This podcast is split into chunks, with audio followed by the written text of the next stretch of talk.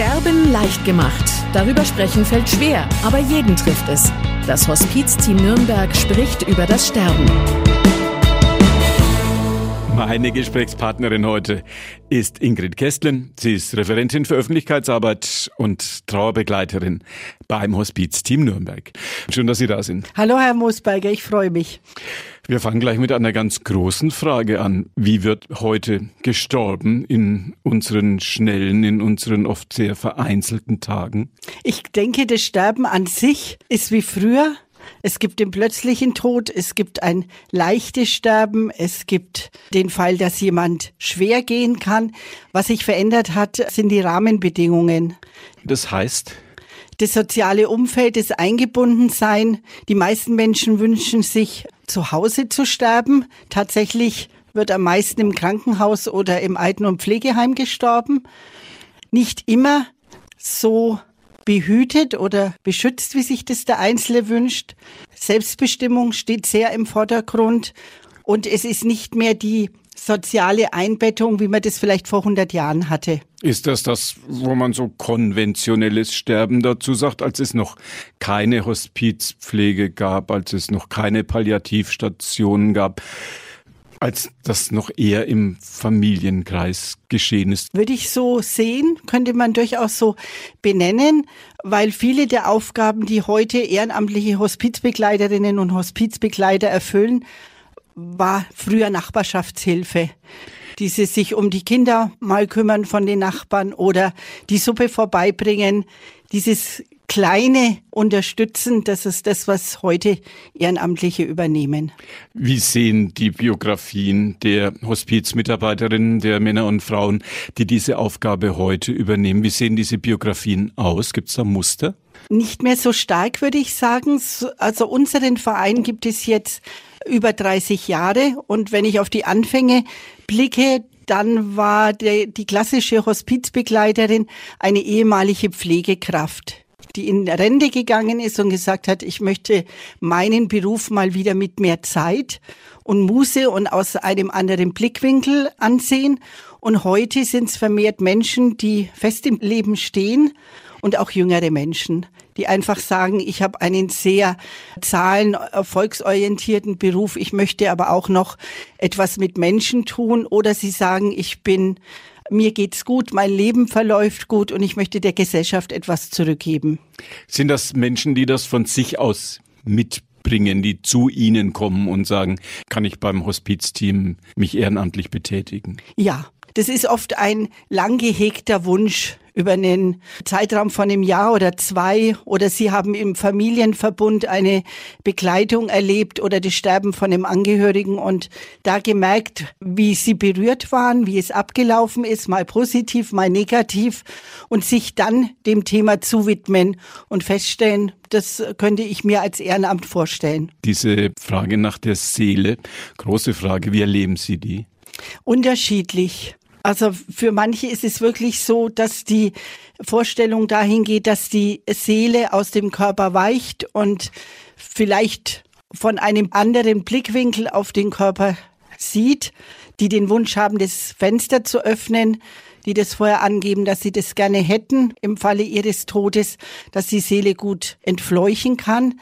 Es gibt aber genauso die ganz pragmatische Vorstellung, die sagt, wenn alles aufhört zu schlagen und nichts mehr funktioniert, dann stirbt alles auf einmal ganz unterschiedliche Blickwinkel. Denke, hängt auch damit zusammen, welche Biografie die Einzelnen auch in Richtung Glauben oder Spiritualität mitbringen. Ein Blickwinkel, der sich durch die Jahrtausende nicht geändert hat. Nein, das haben wir jetzt in 30 Jahren auch nicht geändert. Ja. Und eine Fragestellung, die sich seither auch nicht geändert hat. Es gibt ein Phasenmodell Modell habe ich gelesen bei der Vorbereitung auf den Besuch von Ihnen. Wie sieht dieses Phasenmodell aus? Das Phasenmodell geht davon aus, dass man sagt, man ist erst in einem Verleugnungsprozess, dann hat man Wut über die Diagnose oder den Trauerfall bis hin zu einer Akzeptanz im besten Fall. Aber so läuft es nicht immer ab. Manchmal ist man schon in einer guten Phase und kommt dann vielleicht in eine depressive Phase wieder zurück Oder man selber kann es gut annehmen, die Angehörigen können aber nicht so gut loslassen. Und das wirkt sich ja auch immer wieder auf das zwischenmenschliche Beziehungsspiel aus. Und dann kann auch sein, dass Menschen, die eigentlich schon in einer Akzeptanzphase merken, sie werden festgehalten, vielleicht auch wieder zurückkommen oder aus ihrem inneren Kampf, der sich ja doch auch abspielt. Mitarbeiter, Mitarbeiterinnen des Hospizteams kennen diese Phasen, können das beurteilen, in welcher Phase der Sterbende ja, sich gerade befindet. Das ist eine Grundlage, aber man ist heute eben sehr stark auch von dem Phasenmodell abgekommen, weil es so stringent eben nicht verläuft. Wie würden Sie es beschreiben? Wie geht man heute davon aus?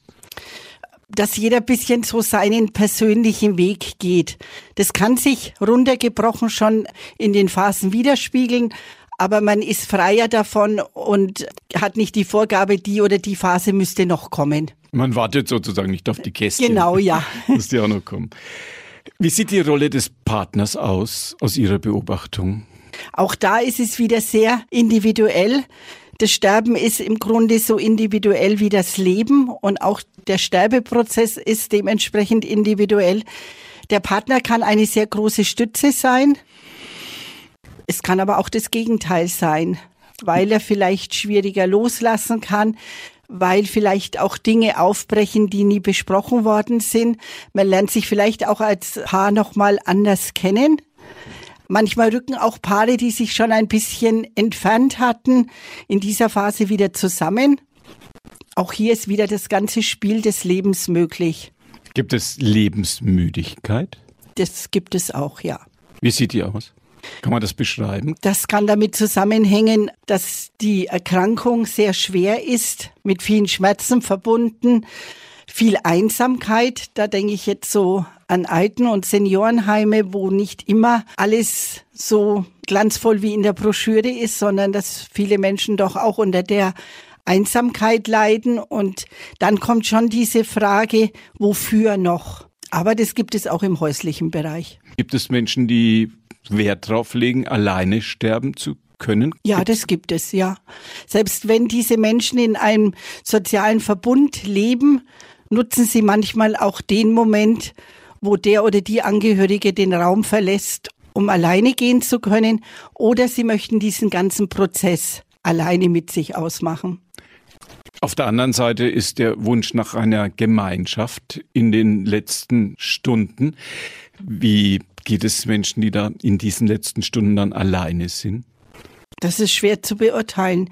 Ich denke schon, dass da, hm, wenn es nicht gewünscht ist, dass man sich vielleicht schon ein bisschen verlassen fühlt in diesen Stunden. Aber es gibt auch Menschen, die es brauchen, diesen Prozess mit sich selbst auszuhandeln.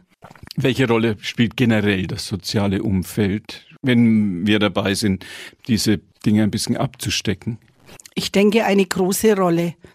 Und darum geht nicht so, sind viele in dem sozialen Umfeld oder sind es wenige, sondern vielmehr darum, sind es die richtigen. Sind es die Menschen, mit denen ich mich nochmal austauschen kann, die mir nochmal körperliche Nähe geben können, bei denen ich mich geborgen fühle. Und es ist natürlich auch der Blick darauf, wie gut kann äh, mein soziales Umfeld von mir Abschied nehmen und auch gehen lassen.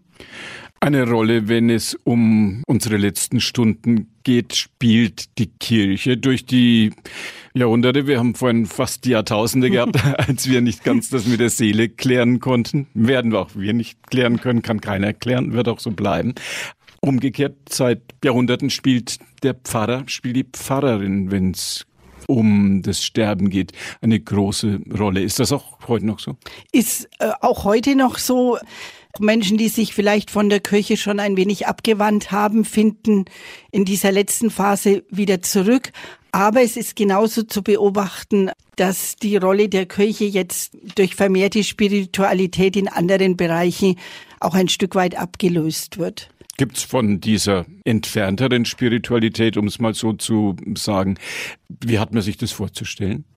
dass man andere Glaubensvorstellungen im Laufe seines Lebens gewonnen hat oder sich vielleicht einer höheren Macht verbunden fühlt, aber das jetzt nicht mehr auf evangelisch, katholisch oder Buddhismus begrenzen möchte, sondern dass man sagt, man hat eine Vorstellung, dass es da noch etwas gibt, was wir nicht benennen und nicht sehen können, was den Einzelnen hält. Selbstbestimmung ist auch ein Thema. Je individueller ich mich selbst vielleicht wahrnehme, umso weniger sehe ich mich vielleicht in einer Glaubensgemeinschaft.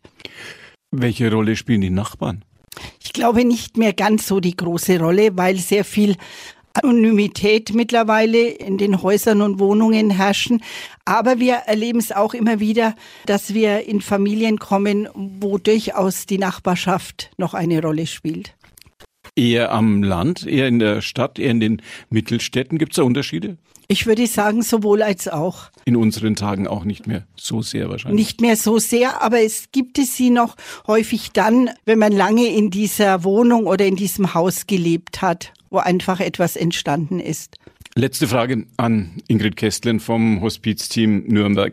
Hospizteam, ja, oder nein? Was macht den Unterschied? Ich denke, an der Stelle, wo vielleicht das soziale Umfeld das nicht leisten kann oder sagt, es gibt da Bereiche, wo ich nicht so unterstützen kann, wo es vielleicht jemanden von außen braucht, weil er eben nicht die familiären Verstrickungen hat, weil er keine Vergangenheit mit dem Betroffenen hat. Er kann einfach neutraler auf die Situation blicken.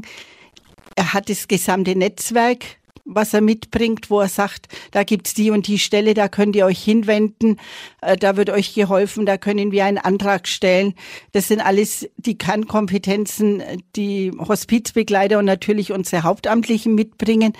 Der Wunsch ist es vielleicht, dass die Menschen auch wieder so zusammenrücken, dass es die Hospizarbeit noch gibt, aber in einer anderen Form dahingehend, dass sie unterstützend eingreift, aber dass viel Begegnung auch wieder unter den Menschen ist. Dass das Sterben nicht so zum Einzelschicksal wird, sondern dass wir das wieder mehr zusammen als Gesellschaft tragen, weil es ist neben der Geburt das Einzige, was wir alle gemeinsam erleben, aushalten werden müssen.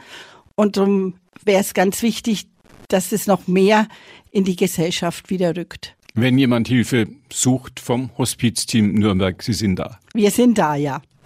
Vielen Dank. Schön, dass Sie heute für uns hier da waren. Danke ich sage für das Dankeschön. Ingrid Gestlen, meine Gesprächspartnerin, Referentin für Öffentlichkeitsarbeit und Trauerbegleiterin beim Hospizteam Nürnberg. Sterben leicht gemacht. Darüber sprechen fällt schwer, aber jeden trifft es. Das Hospizteam Nürnberg spricht über das Sterben.